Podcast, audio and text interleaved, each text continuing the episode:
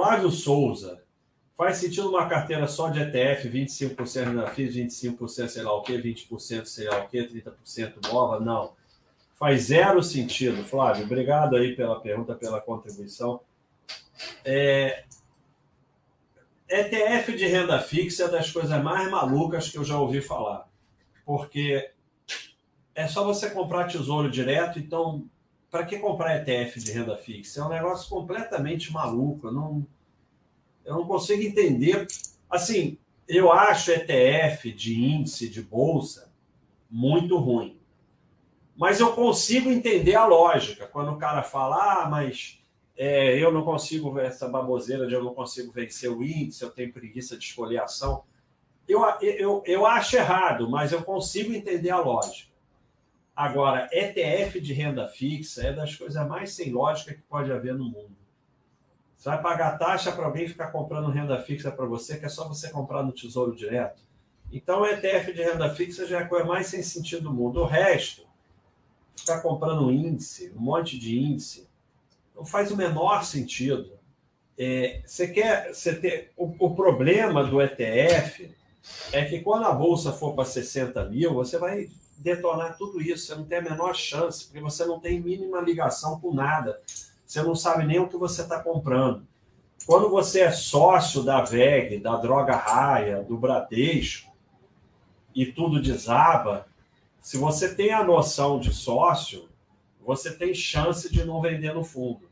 Quando você tem um pedaço de papel e aquilo começa a desabar e desespero total, você vai vender tudo no fundo, você não tem a menor chance. Além do mais, você está pagando taxa para pessoas fazerem por você coisa que você pode fazer melhor.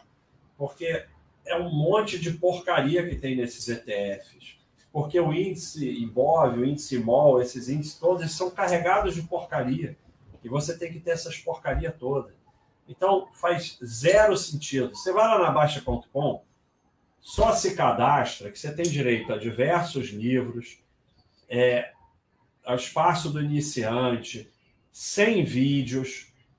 E, aí no YouTube mesmo, então você sem pagar, sem pagar, só se cadastrando, você pode estudar o suficiente para você sair desse pensamento errado que você está.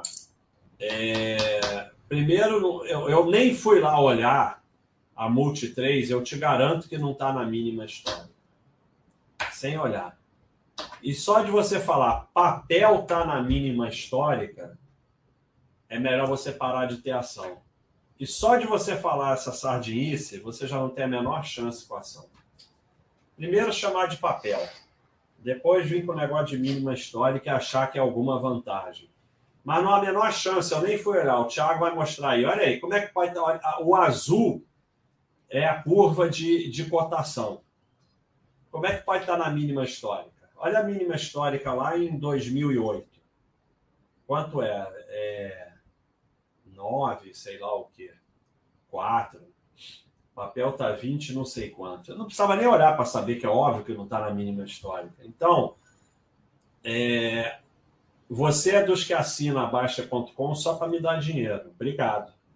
Não estuda nada, fica aqui só de sardinice. E vai levar ferro, mas tanto ferro. Tem um vídeo meu Palavras se você falar, você não tem chance na bolsa. Uma delas é essa: papel está na mínima histórica. Falou isso, não tem menor chance. Então, vai estudar, cara, vai estudar. Cheio de coisa no site para você estudar para sair dessa sardinice. E, cara, não vem pro meu, pro meu, pro meu chat escrever uma, uma babaquice dessa de papel tá na mínima histórica. Não polui no meu chat com